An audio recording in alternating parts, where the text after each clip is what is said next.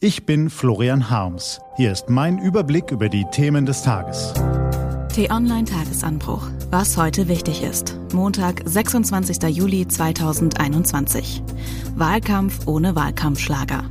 Heute vom politischen Reporter Johannes Bebermeier. Gelesen von Anja Bolle. Was ist nur mit Markus Söder los? Es schien fast so, als sei Markus Söder ein bisschen beleidigt. Da stand er nun am Freitag. Hinter ihm der imposante Tegernsee und die Berge. Vor ihm die Journalisten, die seine neueste imposante Idee erwarteten. Und dann kamen seine Vorschläge trotz gewohnt großer Inszenierung doch eher als Klein-Klein an, statt als Wahlkampfschlager, wie einst die Ausländermaut oder die Mütterrente. Die Beispiele, die er nannte, sind weder sonderlich neu noch wirklich schlagerverdächtig. Die Mütterrente soll vollendet werden, die Pendlerpauschale soll steigen, wenn der CO2-Preis steigt und die CSU will den ermäßigten Mehrwertsteuersatz von 7% in Restaurants dauerhaft beibehalten. Naja, der Schlagerstar Söder, der zwar längst nicht immer gute Politik macht, aber seine Politik eigentlich immer gut verkauft, geht offensichtlich ohne Wahlkampfschlager in die Bundestagswahl. Der Bundestagswahlkampf 2021 ist ein sehr besonderer, denn mit der Klimakrise und der Corona-Krise werden zwei Probleme die nächsten Monate bestimmen, die für alle Parteien strategisch heikel sind und die sich eher nicht mit einem einzigen Wahlkampfschlager lösen lassen. Die Klimakrise ist spätestens durch die Flutkatastrophe auch in der Öffentlichkeit zur wichtigsten Zukunftsfrage geworden. Die SPD unter Olaf Scholz reagiert darauf, indem sie betont, was für ein wahnsinniger Kraftakt der klimaneutrale Umbau der Industrie ist. Und indem sich Scholz als derjenige inszeniert, der das als einziger so klar sieht und der Aufgabe gewachsen ist. Die Union hingegen erzählt grob gesagt das Gegenteil. Klimaschutz, ja, schon wichtig, aber das schaffen wir schon. Und zwar so, dass das alles weder die Wirtschaft noch die Menschen belastet. Wie genau das funktionieren soll, bleibt unbeantwortet.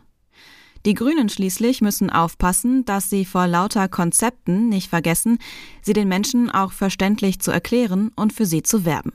Alles nicht so einfach. Noch komplizierter wird der Wahlkampf, weil nun auch die Corona-Krise zurück auf die Tagesordnung drängt.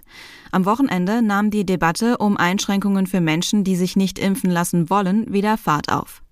Kanzleramtsminister Helge Braun sagte der Bild am Sonntag, dass bei steigenden Infektionszahlen möglicherweise gewisse Angebote wie Restaurant, Kino und Stadionbesuche selbst für getestete ungeimpfte nicht mehr möglich wären, weil das Restrisiko zu hoch ist. Auch Markus Söder betonte zuletzt mehrfach, dass Menschen, die sich bewusst nicht impfen lassen, nicht dauerhaft kostenlose Corona-Tests bekommen könnten. Sein Amtskollege Winfried Kretschmann von den Grünen schloss nun sogar eine Impfpflicht langfristig nicht aus, wenn bestimmte Virusvarianten das erforderlich machten. Der wahlkämpfende Armin Laschet hingegen sprach sich am Sonntag im ZDF-Sommerinterview gegen die Impfpflicht aus. Ich halte nichts von Impfpflicht und halte auch nichts davon, auf Menschen indirekt Druck zu machen, dass sie sich impfen lassen sollen. Man müsse jetzt für die Impfung werben, sagte Laschet. Aber er machte auch eine interessante Einschränkung. Wenn wir dann im Herbst sehen, die Impfquote ist immer noch viel zu niedrig, finde ich, muss man dann weiter nachdenken. Also etwa nach der Bundestagswahl?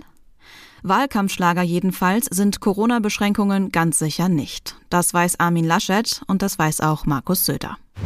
Was heute wichtig ist. Die T-Online-Redaktion blickt für Sie heute unter anderem auf diese Themen. Wie geht es weiter nach der Flutkatastrophe und was muss sich jetzt ändern? Darüber berät heute von 11 Uhr an der Innenausschuss des Bundestages. Innenminister Horst Seehofer wird über die aktuelle Lage berichten und seine Pläne vorstellen. Die Corona-Inzidenz in Nordrhein-Westfalen steigt und ab heute gelten deshalb wieder landesweit strengere Einschränkungen. Unter anderem eine generelle Maskenpflicht in Innenräumen, Flächenbegrenzungen im Einzelhandel und strengere Auflagen bei Kontaktbeschränkungen und Mindestabständen. Und mit der US-Vizeaußenministerin Wendy Sherman reist das bisher ranghöchste Mitglied der US-Regierung von Joe Biden heute nach China. Das war der T-Online-Tagesanbruch vom 26. Juli 2021. Produziert vom Online-Radio- und Podcast-Anbieter Detektor FM. Den Tagesanbruch zum Hören gibt es auch bei Spotify. Einfach nach Tagesanbruch suchen und folgen.